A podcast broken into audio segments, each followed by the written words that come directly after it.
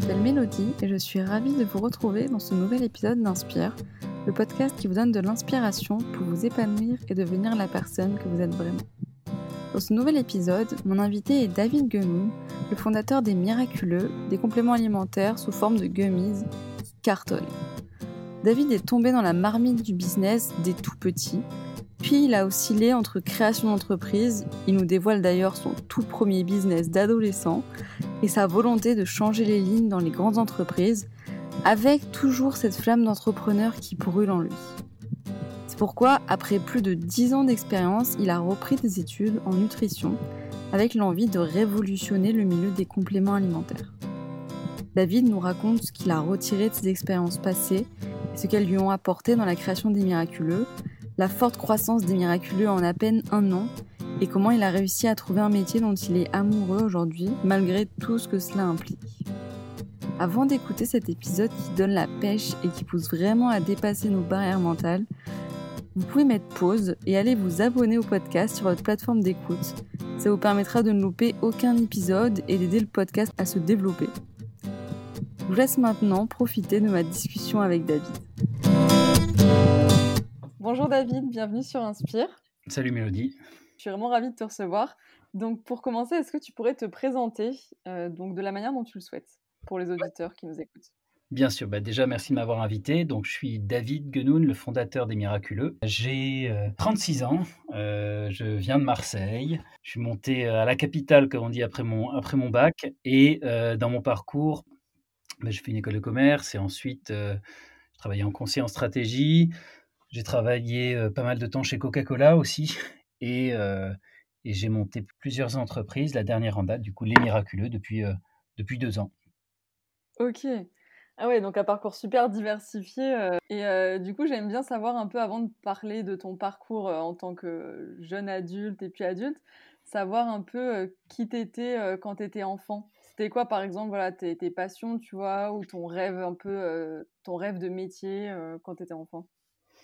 Bah, de métier, euh, je pense que je suis passé par les phases pompier, euh, policier comme tout le monde. Et après, quand, quand, je suis devenu un peu plus ado, moi j'adorais le commerce. Mon grand-père était euh, papetier, il avait une petite papeterie à, à, Marseille où bah, il vendait des cahiers, des stylos, toutes les fournitures scolaires. Dès 13 ans, ma passion, c'était d'aller l'aider là-bas. moi, je voulais être derrière la caisse. je voulais compter, je voulais faire les additions. J'adorais ça. Et dès que j'ai eu l'âge de le faire, je, je, servais les clients dans le magasin chaque fois que j'avais l'occasion de, l'aider dans le magasin, j'y allais. Euh, et j'étais le seul de mes frères, on est, quatre frères, à avoir cette passion aussi forte pour, euh, le commerce. Donc euh, voilà, je pense que c'est ça qui m'a un peu orienté ensuite vers des études commerciales. Moi, toute ma famille était dans la santé et aujourd'hui, j'ai un frère qui est médecin. donc mes grands-parents étaient dans la médecine aussi, certains. Donc voilà, y on avait un héritage santé, mais moi, c'était vraiment le commerce, mon truc. Ouais, donc finalement, c'était assez naturel pour toi de t'orienter vers une école de commerce. Oui, complètement. Il y, a, il y, a, eu zéro hésitation là-dessus. Mmh, ok. Est-ce que quand tu as choisi tes études, tu avais une idée du métier précis que tu voulais faire après? Non, pas précisément. Et d'ailleurs, j'ai commencé en conseil qui était un peu, quand tu sortais d'école de commerce, le truc des gens qui ne savaient pas ce qu'ils voulaient faire vraiment. Et c'était l'idée de faire, de, de, faire une entrée dans la vie active en faisant une sorte de troisième cycle et de continuer de me former. Donc non, c'était pas hyper précis, mais néanmoins, dès que j'ai intégré l'école de commerce, j'avais quand même une passion pour la création d'entreprise. J'ai monté d'ailleurs mon premier projet en, première année d'école. J'adorais ça, l'idée de concevoir euh, quelque chose à partir de rien. J'ai toujours été en mode euh, débrouillard, à essayer de chercher des solutions pour tous les petits problèmes que j'avais, euh, en mode bon bah s'il y a quelque chose dans ma vie qui va pas, comment je peux essayer de le régler qu'est-ce que je peux mettre en place pour le faire? Voilà, ça m'a toujours un peu titillé, donc l'entrepreneuriat est venu assez naturellement. Mais ensuite, quand je suis sorti d'école, j'avais quand même conscience que je savais pas faire grand-chose. Et c'est pour ça que j'ai, un, j'ai oscillé entre des, des, grosses boîtes dans lesquelles tu apprends beaucoup, clairement, et des expériences entrepreneuriat dans lesquelles bah, tu es plus livré à toi-même et euh, tu apprends aussi énormément, mais pas, mais pas les mêmes choses. Donc en fait, d'avoir fait les deux, finalement, dans mon, dans mon parcours aujourd'hui, j'en, j'en retire vraiment les bénéfices. Est-ce que tu arrives à te souvenir, par exemple, euh, de la première fois où tu as justement entrepris quelque chose? Pas forcément ta première entreprise, ou le premier gros projet, et tu vois, même dans ton enfance, dans ton adolescence, les premiers, les premiers projets que tu menais, toi, euh, tout seul, euh, c'était quoi dans ta chambre? Ouais, ouais. J'y repense, que le truc est un peu ridicule, mais, euh, mais, mais quand, j'étais jeune, je, je voulais me faire de l'argent, donc je voulais vendre mes dessins, des dessins. Et, et, et, en fait, je savais pas dessiner. donc, j'allais acheter du, du, papier calque. Je me demande si ça existe encore aujourd'hui. Je, je, avec du papier calque, je, je recopiais des dessins que je trouvais Mmh. sur des, des, couvertures de livres et des illustrations. Et je faisais croire que c'était moi qui les avais faits. Et, et, je vendais ça 50 centimes de francs à l'époque. C'était quand même pas grand-chose. voilà, donc c'est dire, mon premier business a été euh, de, de, la vente de Mmh. dessins euh, décalqués sur des, sur des illustrations. Trop drôle. Et après, alors, euh, donc tu disais que tu as monté un premier projet donc en première année d'école. Euh, C'était quoi ce projet? Oui. C'était un projet dans la santé. Alors, c'est assez niche, mais mon père est, médecin, il est cardiologue et lui avait un problème dans son quotidien qui était qu'il il avait beaucoup de mal à, suivre des patients qui étaient implantés d'un pacemaker, donc d'un dispositif médical, parce que les données de leur pacemaker, tous les réglages et toutes les informations importantes, étaient inscrites sur des bouts de papier et pas sur quelque chose d'électronique. Il n'y avait pas de... À l'époque, on était en 2005, donc la santé connectée, ça n'existe pas. Et, mon idée, c'était que tous ces porteurs d'un dispositif médical implanté aient une espèce de carte à puce dans laquelle il y a toutes les informations euh, précises sur ce dispositif pour que ça puisse aller d'un hôpital à un autre, d'un médecin à un autre, sans qu'il y ait de la perte de données. Bon, ça, je, ça, fin du suspense, ça a complètement échoué. Ah, d'accord. Euh, ça a été un, un, un vide complet. Enfin, pendant un an, j'ai travaillé sur ce projet, mais à la fin, je me suis pris un mur parce qu'en termes d'infrastructure, de lecture de cartes à puce, j'avais essayé de faire ça sur les lecteurs de cartes vitales, mais bon, on expliquait que c'était très très compliqué. Donc, euh, je me rendais pas compte à l'époque de tous les de, de, toutes les complexités. Euh, je les ai découvertes au fur et à mesure, mais euh, voilà, mais cela dit, bon. Euh, tu le sais, c'est très à la mode de le dire en plus en ce moment. On apprend beaucoup avec les échecs. Ouais. et, et, et, clairement, c'est voilà, d'avoir raté ma première expérience, ben, ça m'a peut-être permis de réussir la deuxième. Du coup, la deuxième, c'était Les Miraculeux ou il y en a eu entre-temps? Non, il y en a eu entre-temps. Euh, ensuite, je montais une, une, boîte de communication dans la santé toujours. Ça, ça, a souvent tourné autour de la ouais, santé. C'est ça, tu as toujours eu le côté euh, santé quand même bien ancré en toi de, de ta famille. Ah ouais, ouais, ouais, ouais. c'est certainement un héritage familial, ouais. mais le commerce et la santé, c'est deux dimensions que j'ai toujours eu assez ancrées. Euh, C'était dans la santé, pour, pour l'industrie pharmaceutique, pour des guides de, de communication. Et ça, c'est une, ça, ça a marché, ça a bien marché. Ça existe encore aujourd'hui d'ailleurs. Ça fait plus de dix ans qu'elle existe, la, la boîte, mais c'est plus moi qui la gère euh, aujourd'hui. Et, euh, et en 2013 aussi, quand j'ai quitté mon cabinet de conseil, j'ai monté une boîte dans le marketing digital qui s'appelle euh, Facelift France, qui existe elle aussi toujours aujourd'hui et qui était une plateforme qui permettait aux grandes entreprises de rassembler tous leurs réseaux sociaux dans un même outil de gestion et de modération. Voilà. D'accord. Donc pour la première entreprise, euh, enfin du coup la seconde, mais celle qui existe encore aujourd'hui, euh, c'était à quelle époque à peu près pour constituer Enfin, dans ton parcours, tu avais terminé tes études? Non, j'étais encore à l'école à ce moment-là. C'est ah ouais. 2000, 2009. C'était ma dernière, euh, ma dernière année d'école à peu près. Okay. Ouais, c'est ça. Donc, il y a deux entreprises euh, que, que j'ai faites pendant mes années d'école. Ensuite, une première expérience dans le conseil en stratégie, mais aussi parce que en faisant ces deux entreprises, tu te rends compte que, qu'il, y a des, qu'il y a des bases que tu n'as pas, quoi, qu'il ouais. y a des notions que tu n'as pas. Donc, euh, tu as envie d'aller les, les, acquérir ailleurs. Donc, c'est pour ça que je suis parti dans le conseil. Et en quittant le conseil, parce que l'entrepreneuriat me manquait trop, euh, c'est là où j'ai monté Facelift. Oui. Et ensuite, quand, quand on a revendu Facelift avec mon associé, j'ai rejoint Coca-Cola. D'accord. Quand tu étais pendant tes études et que tu as monté ces deux entreprises donc en tant qu'étudiant, comment tu as réussi en fait à, disons, à t'imposer un peu alors que tu n'avais pas d'expérience, j'imagine euh, pas de financement? Comment tu as fait pour, euh, pour rendre cette idée euh, réaliste? Non, il n'y avait pas, effectivement, il n'y avait pas de financement. En fait, il n'y avait pas, en 2009 déjà, il n'y avait pas tout cet écosystème euh, qui existe aujourd'hui de, de BPI, d'incubateurs, de, de, de, Startup Nation, mmh. tout ça. Enfin, ça n'existait pas.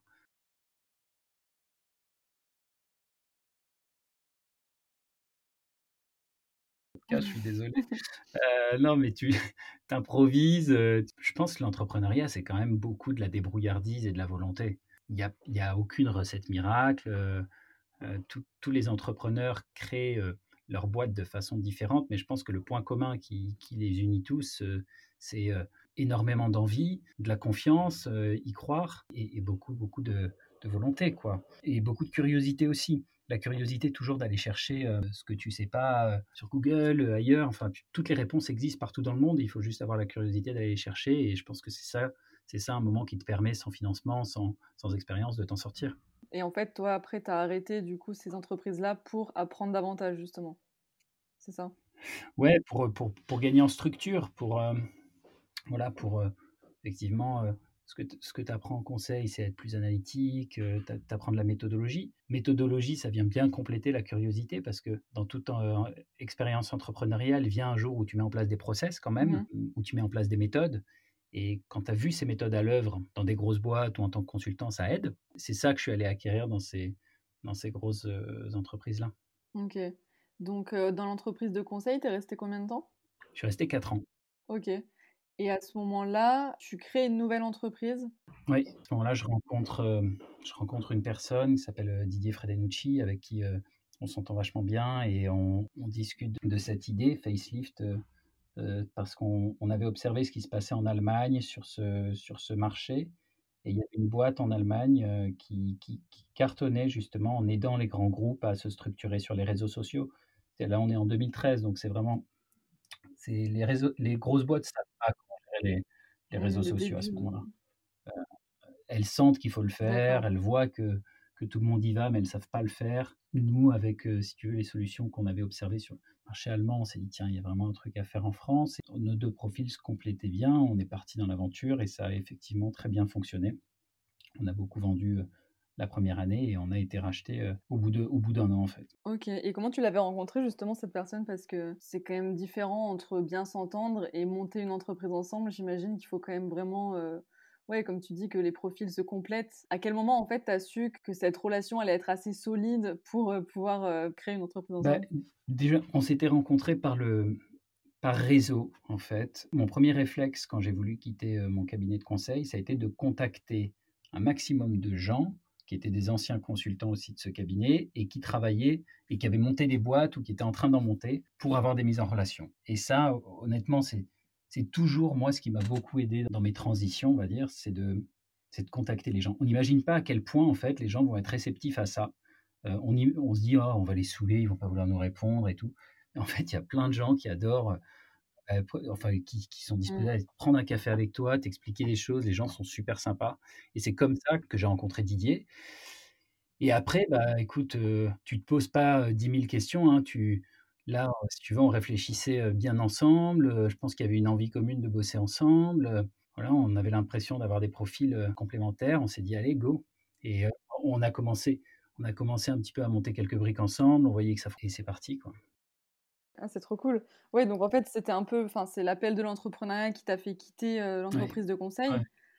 Et après, qu'est-ce qui t'a donné envie de retourner dans le salariat chez Coca, du coup, après cette, cette expérience? En fait, Coca était un de mes clients chez Facelift, c'était aussi un de mes clients chez Bain, donc je les connaissais bien. Et c'est complètement le hasard du calendrier, mais on était en train de revendre la boîte et ils m'ont contacté pour un poste, une espèce de poste d'intrapreneur à l'intérieur de Coca.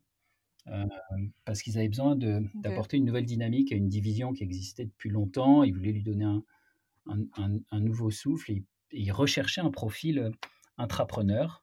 Et du coup, bah, ils ont pensé à moi. Et quand on en a parlé, euh, au, début, je me suis dit, non, non, je ne retourne pas en grosse boîte, les process, les machins, ça me... Vraiment, j'avais, au début, j'avais pas envie. Mais après, en fait, en en discutant, il me dit, mais tu auras vachement les mains libres, tu vas pouvoir entreprendre et créer au sein d'un grand groupe. Et en plus, c'est Coca-Cola, quoi. J'avais rencontré, honnêtement, dans le process, quand j'avais vu des gens là-bas, j'ai rencontré des gens top, et c'est ça qui m'a, qui, a été le déclencheur à la fin. Donc, euh, mission intrapreneuriale plus les personnes mmh. rencontrées, bah, c'était la bonne équation, et je me suis dit, allez, go.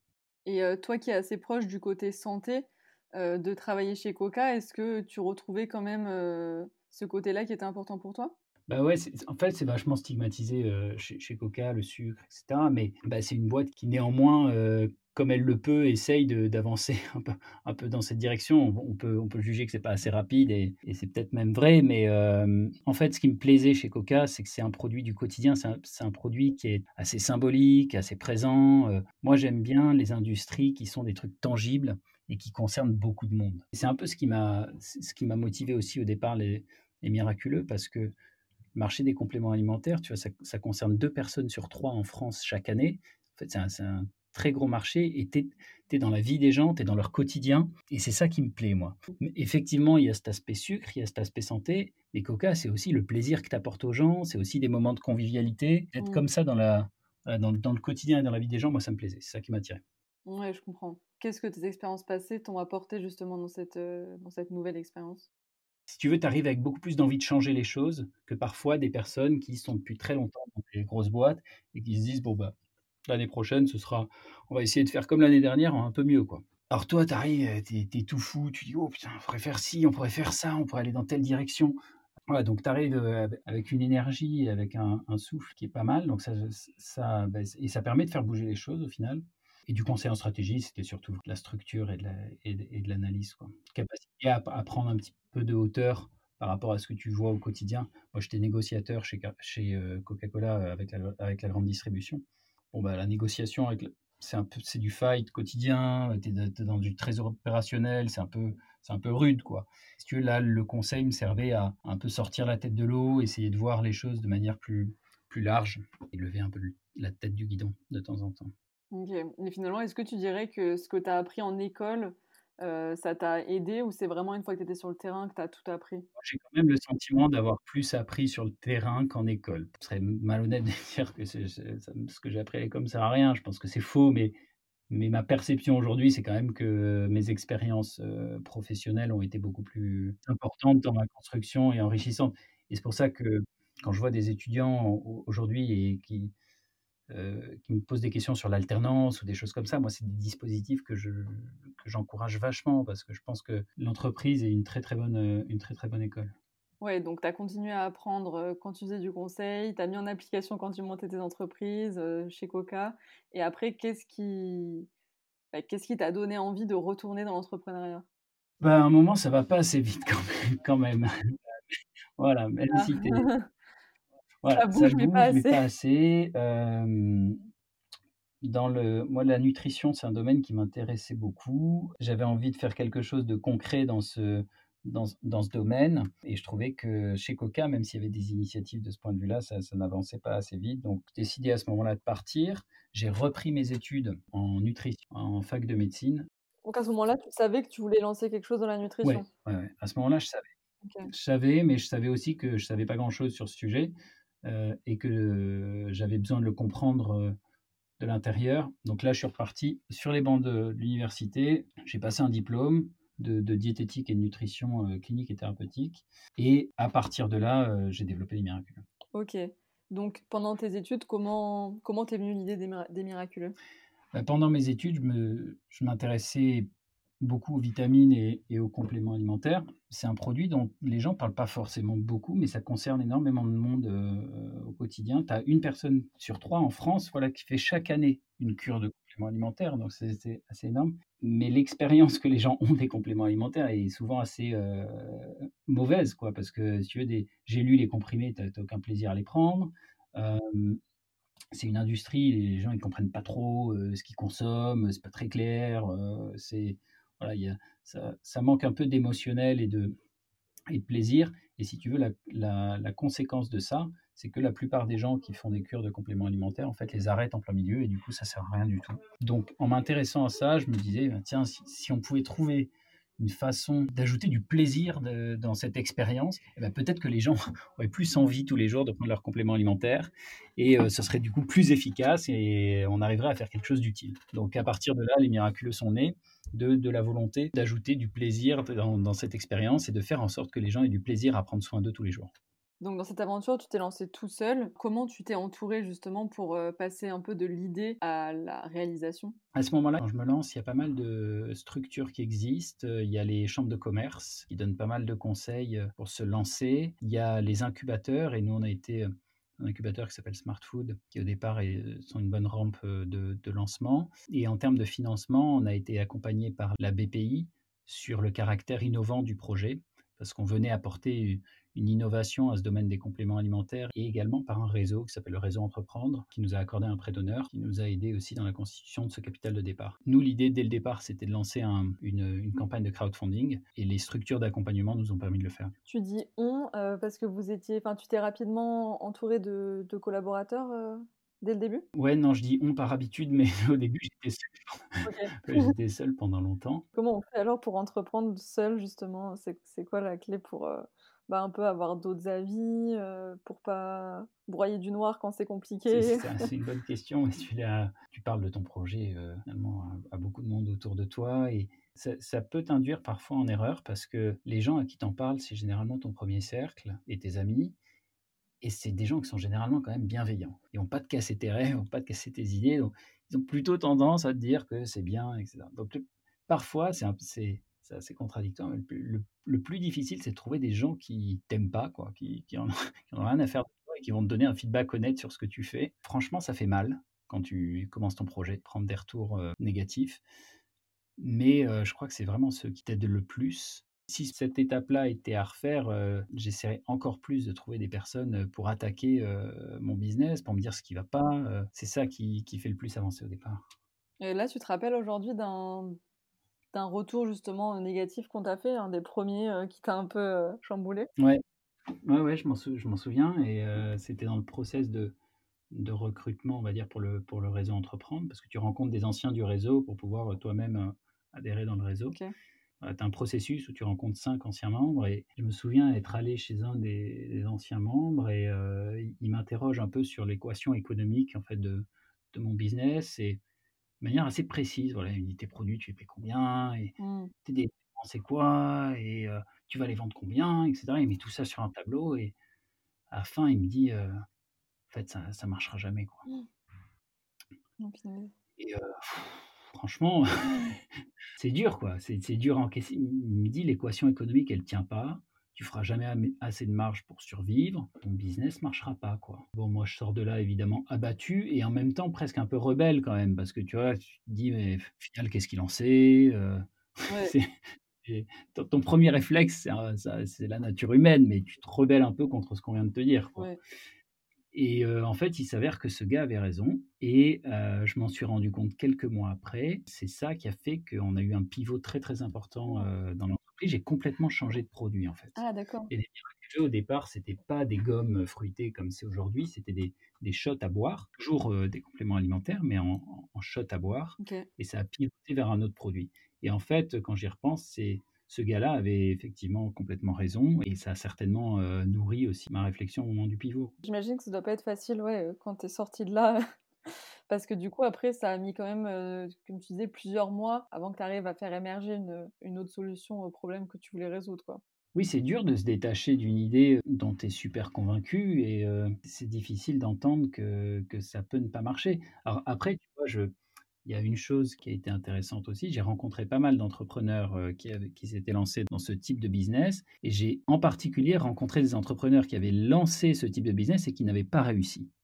Pour essayer de comprendre ce qui avait péché. Ça, c'est aussi franchement un exercice désagréable, mais nécessaire parce que tu peux pas te voiler la face et et te dire, heu, à un moment, si si tu as 10 boîtes qui faisaient à peu près la même chose que ce que tu veux faire et qui se sont plantées, tu peux te dire que tu vas réussir, mais Oui, il y a peut-être une raison, heu, ou alors ça, ou alors tu vas peut-être réussir, mais par contre, il f il il faut se dire que tous les obstacles que ces personnes-là ont rencontrés, tu as une solution pour les contourner.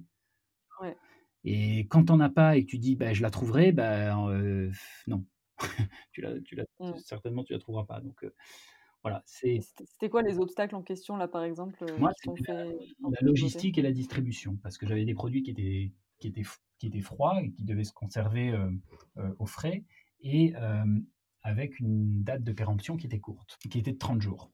Et je me rendais pas compte à quel point, en fait, mon business allait rapidement ne plus être un business de compléments alimentaires et et de produits, mais un business de logistique. Parce qu'une logistique froide avec, heu, date de péremption de 30 jours, c'est super compliqué à gérer. Mmh. En changeant de business model, on s'est enlevé ces 2 contraintes enfin, je me suis enlevé, j'étais seul à l'époque, mais je me suis enlevé ces 2 contraintes-là, avec un produit qui se conserve, heu, aujourd'hui, heu, 2 ans, donc il y a pas de problème là-dessus et qui se conserve au sec et et pas au froid. C'est beaucoup plus facile maintenant à gérer et on peut se concentrer sur l'innovation, sur le produit et pas que sur la logistique. Mmh, OK.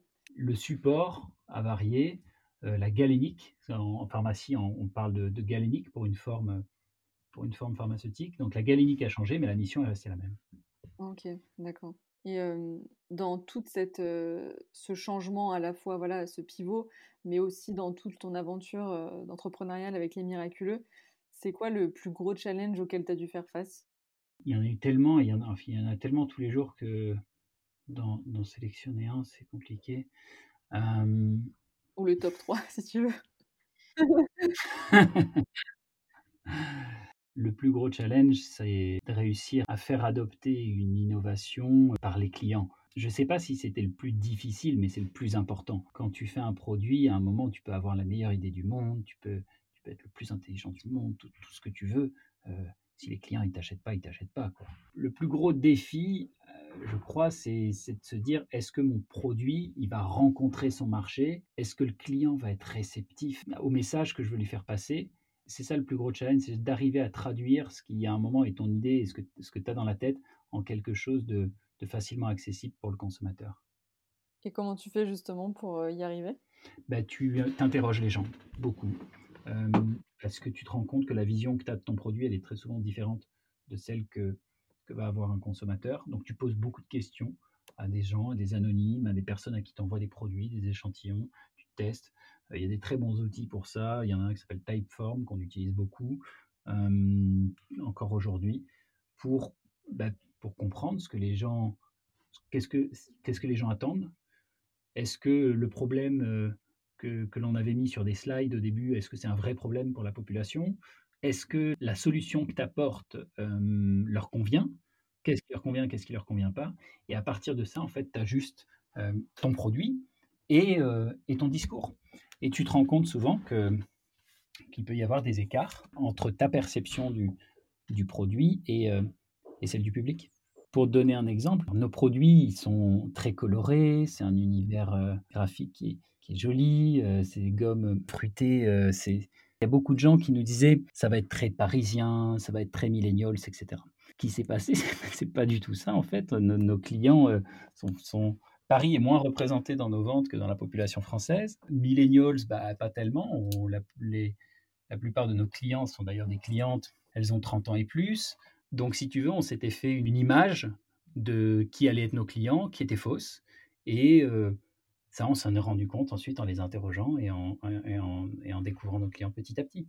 Oui, donc aujourd'hui, vous avez quand même bien relevé ce challenge de, de cible de réussir à toucher les clients justement. Euh. Et justement, c'est quoi du coup, au contraire du plus gros challenge, ta plus grande fierté ou ta plus grande, enfin, la, la, plus grande réussite des miraculeux euh, de l'équipe euh? ben, Notre plus grande fierté, c'est les, les, retours qu'on a sur l'impact qu'on a sur la, sur la vie des gens. Ça, c'est ça c'est dingue. Ça, c'est ce qui, ce qui te fait lever le matin parce que quand tu, tu vois, au début, tu dis, bon, je fais, je fais des produits pour dormir, d'accord. Mais quand il y a des gens qui te font leur retour en disant, écoutez, je ne dormais pas depuis X temps pour telle et telle raison, et grâce à vos produits, je redors, et la journée, du coup, je suis en forme, je me sens mieux, je suis une nouvelle personne, vous m'avez changé la vie, et eh bien ça, ça te met les frissons le matin. Tu vas au bureau et tu te dis, waouh, ce que je fais, en fait, euh, ce que je propose, mes produits, ils ont un pouvoir, ils ont le pouvoir de changer le quotidien de certaines personnes, de les aider dans des phases difficiles, de leur apporter le coup de pouce dont ils avaient besoin. ça, ça, te met les poils et ça te fait sentir que tu es dans la bonne direction, que ce que tu fais, c'est utile, euh, que tu ne fais pas pour rien le matin, euh, que tu n'es pas là juste pour faire du business parce que tu as un vrai impact sur la société. C'est ça dont on est le plus fier. C'est trop bien. Tu me disais tout à l'heure que vous êtes passé de 2 à 12 collaborateurs, c'est ça aujourd'hui? Ouais, on, on, était 2 en janvier, on est 12 maintenant, effectivement. Bah, en janvier. Donc en un, an, euh, en un an, vous êtes passé de 2 à 12 collaborateurs. Comment, par où tu as commencé en fait pour euh, faire grandir l'équipe? Euh, j'ai commencé par euh, la recherche du mouton à cinq pattes, euh, le, le, fameux profil du bras droit du dirigeant, mais stagiaire non rémunéré, tu vois, enfin, le truc. et bah, j'ai eu une bonne étoile et je l'ai trouvée. Et elle, est, elle s'appelle Eléa, c'était la première personne à, à rejoindre la boîte. si tu veux, c'était vraiment stage non rémunéré au début, de deux mois. Sauf qu'elle s'est tellement donnée, elle a tellement, tellement, travaillé que finalement j'ai fini par la payer parce que c'était injuste. Quoi. Et, euh, donc quand elle a fini son stage, elle a rejoint en alternance, maintenant elle est salariée et, euh, et maintenant c'est la première salariée à avoir euh, des parts dans la société. Donc c'est vraiment une super success story pour elle, pour les miraculeux. Ça vaut le coup de faire les stages non rémunérés. Voilà, donc message à ceux qui, qui, qui recherchent des stages non rémunérés, allez-y, parce que parfois ça peut bien se passer. Et après, euh, bah, il y a, d'autres personnes super engagées qui, ont rejoint l'aventure.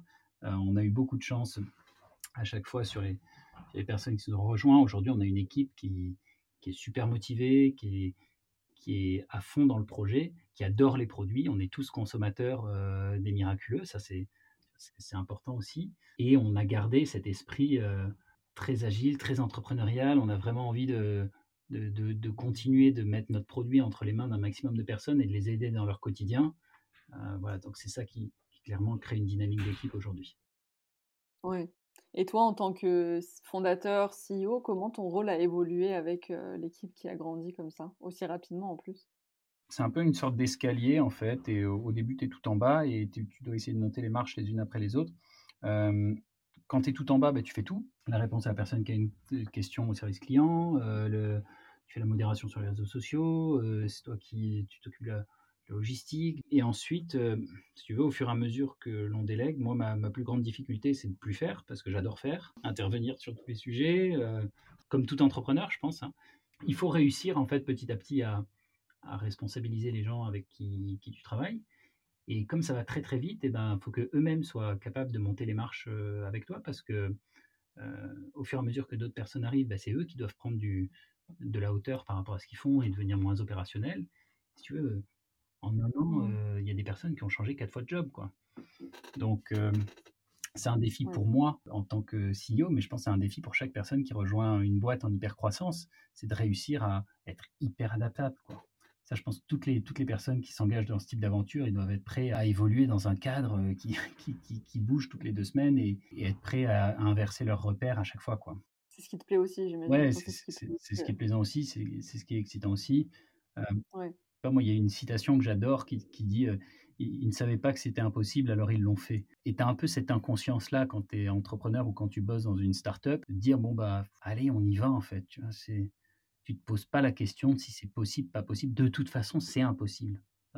De passer de 0 à 1, euh, de créer une boîte, c'est un truc qui paraît euh, complètement fou de te dire que euh, un an avant, personne te connaît, un an après, tu es distribué dans X magasins, tout ça.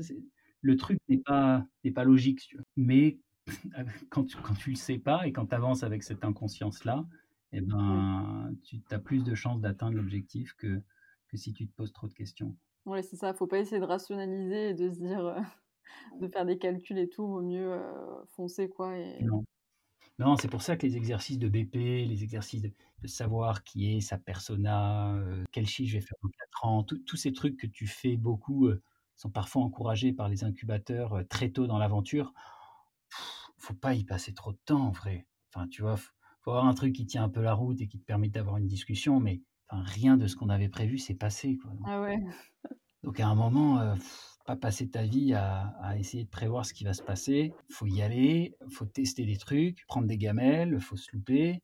Un, gars qui me disait au début, euh, si, si t'as pas honte de ce que tu sors quand tu, quand tu le sors, c'est que tu as passé trop de temps à y réfléchir.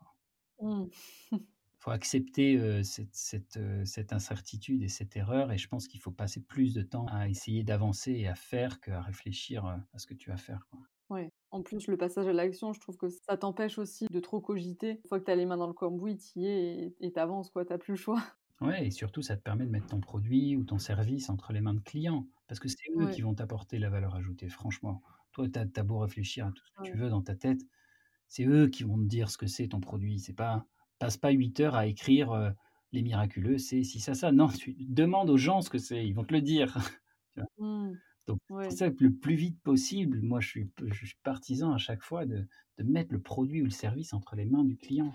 C'est là que se trouve la vérité. Et du coup, avec les miraculeux, c'est au bout de combien de temps que tu as pu fournir le premier produit au premier client? Alors, si je parle des shots, ça a pris un an et après, ouais, ça, ça a mis un, ouais, on va dire un an et demi, quoi. Un an et demi pour réussir à, à, mettre le, produit, le premier produit entre les mains des clients. Enfin, il y, a eu des phases de proto et autres euh, entre temps, mais le premier produit fini, ouais, un peu Et tu avais honte euh, de ce premier produit? Ouais, ouais, non, non. Enfin, disons que dans, dans, dans tout ce qu'on avait mis euh, dans nos communications en ligne, dans nos emails, dans trucs comme ça, oui, tu, tu, voyais toujours des imperfections. tu dis, «Oh j'aurais pu faire plus attention», mais comme je te dis, à chaque fois, je me suis dit: «Bon, on a quand même bien fait de le faire, même s'il y a quelques petites boulettes, quelques erreurs», parce qu'on on apprend plus en faisant, quoi. Ouais, de toute façon, avec le recul, je pense qu'on a toujours tendance à à voir ce qu'on pourrait améliorer. Ouais, mais tu vois, on a eu le cas inverse aussi où on a passé trop de temps à développer des choses et au moment où on les a sorties, c'était obsolète. Donc heu, Ah ouais? Par par bah, des trucs tout bêtes, mais par exemple pour des PLV, là, on on fait des des des supports de communication en point de vente. Là, on avait fait un support pour présenter nos nos 3 premiers produits qui étaient beauté, énergie et sommeil et on a mis vachement de temps à y réfléchir. Alors le support, il est bien, hein, ça, il y a pas de problème, heu, sauf qu'entre temps, on avait sorti 2 nouveaux produits. Donc Ah. heu, si tu veux, on avait un support de communication pour 3 produits, mais on en avait 5. Ah ouais. Soit tu vas voir tes clients et tu leur dis: «Bah, n'achetez que les 3 parce que j'ai que le support pour les 3», soit tu oublies ton ton support et bah, on a pris la 2e option évidemment Mmh. et voilà. Exemple de j'ai trop réfléchi, donc ça a pris trop Ouais, de temps. Ah ouais, c'est vrai que c'est un bon exemple. Ah ouais. Et heu, aujourd'hui, c'est quoi ton objectif, heu, pour Les Miraculeux? Est-ce que tu voudrais la re enfin, revendre l'entreprise comme pour les anciennes entreprises ou plutôt faire grandir? Non, non, non, là, on n'est pas du tout dans cette perspective-là, on veut la faire grandir. Si tu veux, cette cette forme de complément alimentaire, cette forme de gomme fruitée, nous, on est vraiment convaincus qu'elle a sa place sur le marché des compléments alimentaires. C'est le cas déjà aux États-Unis, en Angleterre et dans d'autres pays et heu, en France, on est les premiers à avoir, heu, une une large gamme de compléments alimentaires sous forme de gomme. Donc on a, je pense, une responsabilité de donner ces lettres de noblesse à ce produit, faire comprendre que c'est pas juste ludique, fantaisiste et autres, mais que c'est une alternative sérieuse à ce qui existe et là, on est en plein là-dedans. On on pense pas du tout aujourd'hui à tout ce qui est revente et autres. On s'éclate dans ce qu'on fait, heu, on on est utile pour des milliers de personnes. On a encore plein de projets développement dans les tuyaux. On a envie de travailler sur plein de besoins. Là là, par exemple, on est en train de réfléchir sur la santé de la femme parce qu'il y a plein de problématiques à adresser sur ce sur ces sujets et personne ne les a jamais adressés en sous forme de gummies, sous forme de gomme donc voilà, si tu veux, là, on est plus animé par l'innovation et par le challenge que que par, les perspectives de revente ou autre. OK. Qu'est-ce qui tu dirais du point de vue plutôt personnel, qu'est-ce qui a changé en toi avec, Les Miraculeux? Disons qu'en bien, ce qui a changé, c'est c'est, vraiment une passion pour ce que je fais et ça, bah, j'ai la chance, parce que c'est pas le cas de tout le monde, mais j'ai la chance de dire que je suis amoureux de mon métier et je hyper heureux de me lever le matin pour aller bosser et ça, je sais que c'est un privilège parce qu'il y a plein de gens qui qui n'ont pas cette chance-là et le côté négatif de ça, c'est que, entreprendre, c'est une charge mentale qui est toujours très, très importante, clairement. Toujours ton business dans la tête, tes clients dans la tête, tes fournisseurs dans la tête et c'est quand même difficile le week-end de déconnecter le truc, heu, c'est quand même difficile quand tu es en vacances de pas y penser, heu, donc voilà, c'est c'est quelque chose qui va prendre beaucoup de place dans ta vie. Il faut en avoir conscience et il faut être prêt à ça. Ouais et est-ce qu'il y a un conseil, que tu aurais aimé, entendre avant de te lancer justement? Bah, je vais dire le le conseil que j'aurais aimé entendre, c'est, n'écoute pas trop les conseils. Parce que, sur chaque question que tu te poses, tu as un gars qui va te dire blanc, l'autre qui va te dire noir. Ça, Mmh. c'est l'e l'entrepreneuriat, c'est le le temple de la zone grise. C'est c'est-à-dire que vraiment chaque fois que tu demandes un truc, un mec qui dit l'inverse de de de l'autre et donc à la fin, c'est quand même toujours toi qui choisis, donc faut faut toujours prendre les conseils qu'on te donne, je trouve, avec, heu, avec du recul. C'est bien d'en avoir parce que c'est il y a des gens qui ont de l'expérience et et qui savent et qui peuvent donner des idées. Il faut toujours faire la part des choses. Jamais suivre à la lettre ce que quelqu'un te dit, jamais foncer dans une direction parce que parce qu'un tel pense que. Hem, faut toujours, heu, avoir le recul et la mise en perspective de d'aller écouter plusieurs voix, plusieurs trucs et à la fin de te dire: «Bah, c'est moi qui décide», c'est toi qui choisis la direction. Mmh. Ouais, bah, c'est un bon conseil. Alors celui-là, on va essayer de l'écouter quand même. Tu tu me disais tout à l'heure en off que tu écoutais beaucoup de podcasts. Est-ce que tu aurais des podcasts à recommander, heu, aux auditeurs? Ouais et moi, j'aime bien écouter les podcasts américains parce que je trouve que les entrepreneurs américains, c'est moi, ce qui me fascine, c'est que je trouve qu'ils ont ils ont pas de Mmh. limite, heu, en termes de ce qu'ils de ce qu'ils envisagent pour leur boîte, pour le monde, pour l'avenir. Ils sont c'est ils sont beaucoup moins, je trouve, hem, heu Ils ont moins de barrières. frileux que, que nous, ils ont moins de barrières. Et, et finalement, ils, ils, font vachement rêver, je trouve. Et moi, je crois un peu aux prophéties autoréalisatrices où quand tu dis bah, on va changer le monde, bah, finalement, tu arrives un peu à le changer mmh. quand même. Pour répondre à ta question, il y en a un aux États-Unis qui s'appelle How I Built This. comment j'ai construit ça, que j'adore, qui est un podcast qui, qui interviewe des entrepreneurs. Il y en a un autre qui s'appelle Making the Brand, qui est la plus orientée sur tout ce qui est plateforme de marque et, et qui est vachement bien. Voilà, c'est les deux que j'écoute en ce moment. Ok, trop cool. Bon, bah, je noterai tout ça dans les petites descriptions du podcast et j'irai écouter aussi parce que ça doit être super intéressant. C'est vrai, j'ai remarqué aussi que bah, c'est pas du tout la même euh, culture aux États-Unis. C'est vrai que, comme tu dis, il y a, y a beaucoup moins de, ouais, de barrières, euh, mais même de barrières mentales et aussi, euh, je pense qu'ils ont moins peur du regard des autres. ils ont moins peur de se planter. Et là-bas, je trouve que la culture justement de l'échec, tu disais tout à l'heure, là-bas, c'est encore plus vu comme une comme une réussite et c'est limite si, si on te glorifie pas, euh, plus tu as d'échecs, euh, mieux c'est quoi. Oui, c'est vrai, c'est très américain. C'est toujours sympa aussi de s'enrichir de culture. Nous, on, voilà, on est au contact de la culture française et européenne tous les jours. Mmh. Euh, le podcast, ça nous donne la possibilité d'aller écouter ce qui se passe ailleurs aussi. C'est toujours très enrichissant, je trouve. Oui, carrément. Et bah, du coup, en parlant de podcast, si tu pouvais choisir trois personnes que tu aimerais écouter sur, sur Inspire, sur ce podcast, qui ça serait? Ça peut être réalisable ou pas euh, Alors, dans les personnes françaises, il y a une personne qui est très inspirante en podcast, je trouve, qui s'appelle Anthony Bourbon, qui est clivant comme personnalité, qui donne de très bons conseils et qui parle de comment, quand on a peu de chance au départ et comment, quand on a peu d'atouts pour réussir, eh ben, comment on arrive à s'extraire de ça et à casser le plafond de verre pour, pour créer une boîte comme Feed qui est, une belle réussite. Je trouve qu'il a un parcours très inspirant et intéressant. qui je pourrais te dire d'autre Tu veux inviter des Américains? Pourquoi pas, hein, ça peut être sympa. Euh, bah, si tu arrives à avoir Elon Musk, je pense que ça peut être pas mal. Hein. Ça, ça, tu, tu, fais du 5 étoiles direct hein, sur le podcast, à mon avis.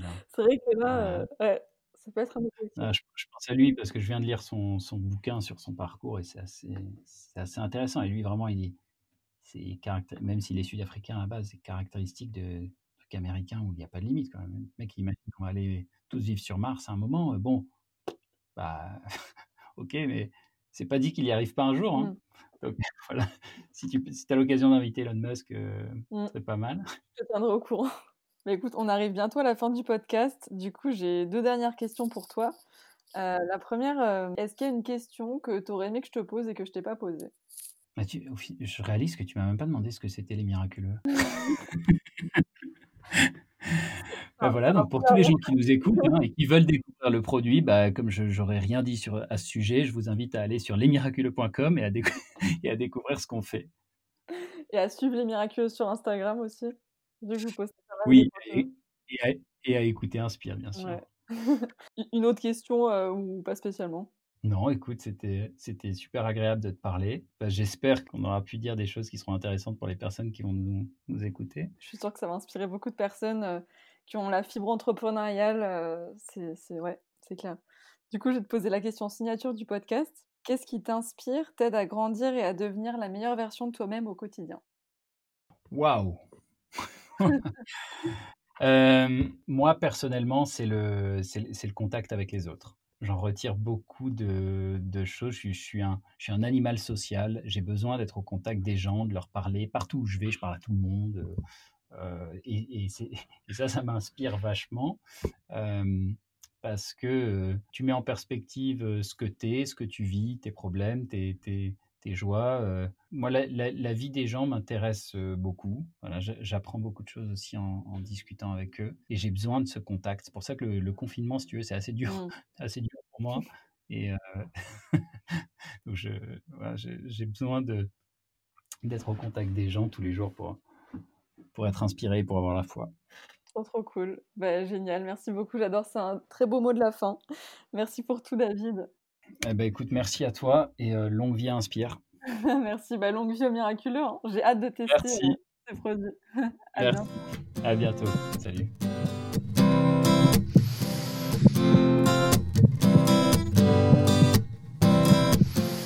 Merci beaucoup d'avoir écouté l'épisode jusqu'ici. J'espère qu'il vous a plu et qu'il vous aura donné envie de passer à l'action, quel que soit votre projet, de vous dépasser et d'arrêter de vous poser trop de questions. J'ai vraiment adoré cet échange avec David. Je trouve que son parcours est une belle preuve que tant qu'on a envie, tout est possible. Alors, n'hésitez pas à partager cet épisode à des entrepreneurs dans l'âme à qui il pourrait plaire. Et puis, moi, je vous dis à très bientôt pour un prochain épisode.